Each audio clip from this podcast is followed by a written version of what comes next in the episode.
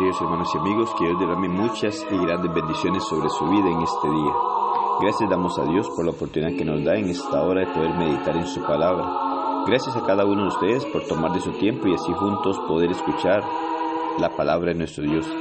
Reciban salud en Iglesia Cristo en Siquirres. Para nosotros es un placer el poder compartir la palabra de nuestro Dios y así conocer la voluntad de nuestro Dios para ponerla en práctica en nuestra vida y prepararnos para el gran día del juicio final. Isaías capítulo 53 versículo 3 nos dice, despreciado y desechado entre los hombres, varón de dolores, experimentado en quebranto, y como que escondimos de él el rostro, fue menospreciado y no lo estimamos. Los cristianos somos buenos para las excusas y para quejarnos.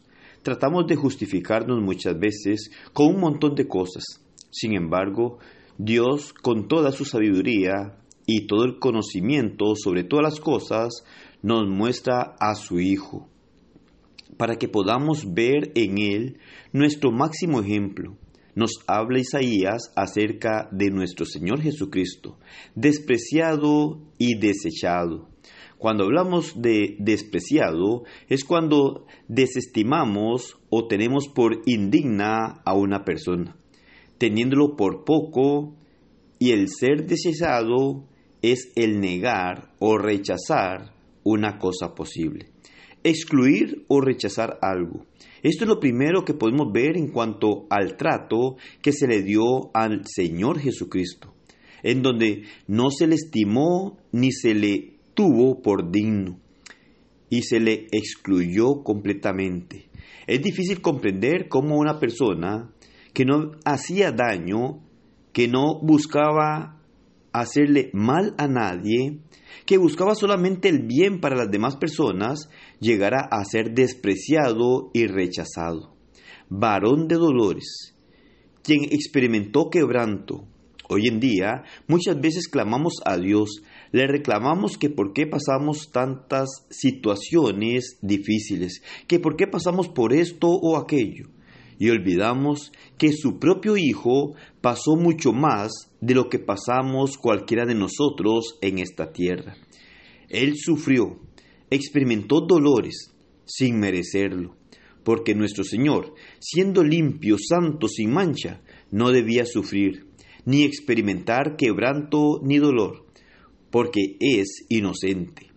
Más bien escondimos de Él el rostro, es decir, como que no le dimos importancia.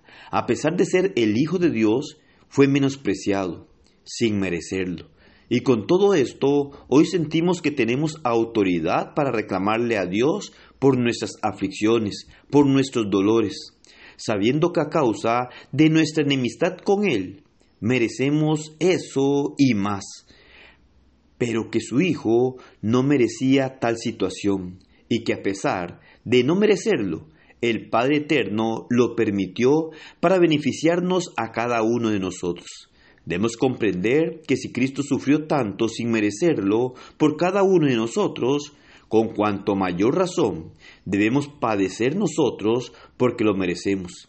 Y si Cristo soportó todo por darnos la reconciliación con el Padre Eterno, hoy nosotros debemos soportarlo para ser moldeados a la imagen de nuestro Dios para ser pulidos por Él y así prepararnos para llevarnos a morar eternamente. Cristo no fue estimado como lo que era. Hoy nuestro deber es esforzarnos, mantenernos firmes, soportar todas las aflicciones, en señal de estimar y valorar lo que hizo Cristo por cada uno de nosotros.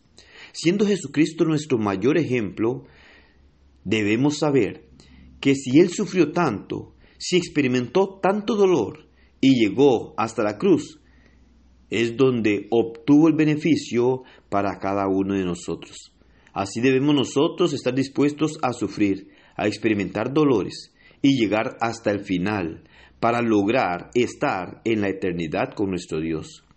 Veamos a nuestro Señor, que siendo el Hijo de Dios sufrió tanto sin merecerlo y aún así llegó a cumplir su fin, Así nosotros debemos seguir adelante para lograr nuestro propósito. Los males, las aflicciones, las angustias no deben ser obstáculos en nuestra vida, sino debemos vencerlos y mantenernos en pie para que el dolor experimentado por nuestro Señor haya valido la pena y que de esta manera nosotros podamos tomar ese ejemplo y seguirlo cada día, buscando agradar a nuestro Dios, buscando hacer su voluntad y así poder prepararnos para encontrarnos con Él y así ir a morar eternamente con nuestro Dios. Sujetémonos a Él, estemos dispuestos a sufrir por la causa de nuestro Señor, a sufrir por agradar a nuestro Dios y saber que los sufrimientos no son eternos, sino que son pasajeros, porque en esta vida somos pasajeros. Pero después de esto vendrá la realidad de todas las cosas, y es el poder llegar a estar eternamente con nuestro Dios.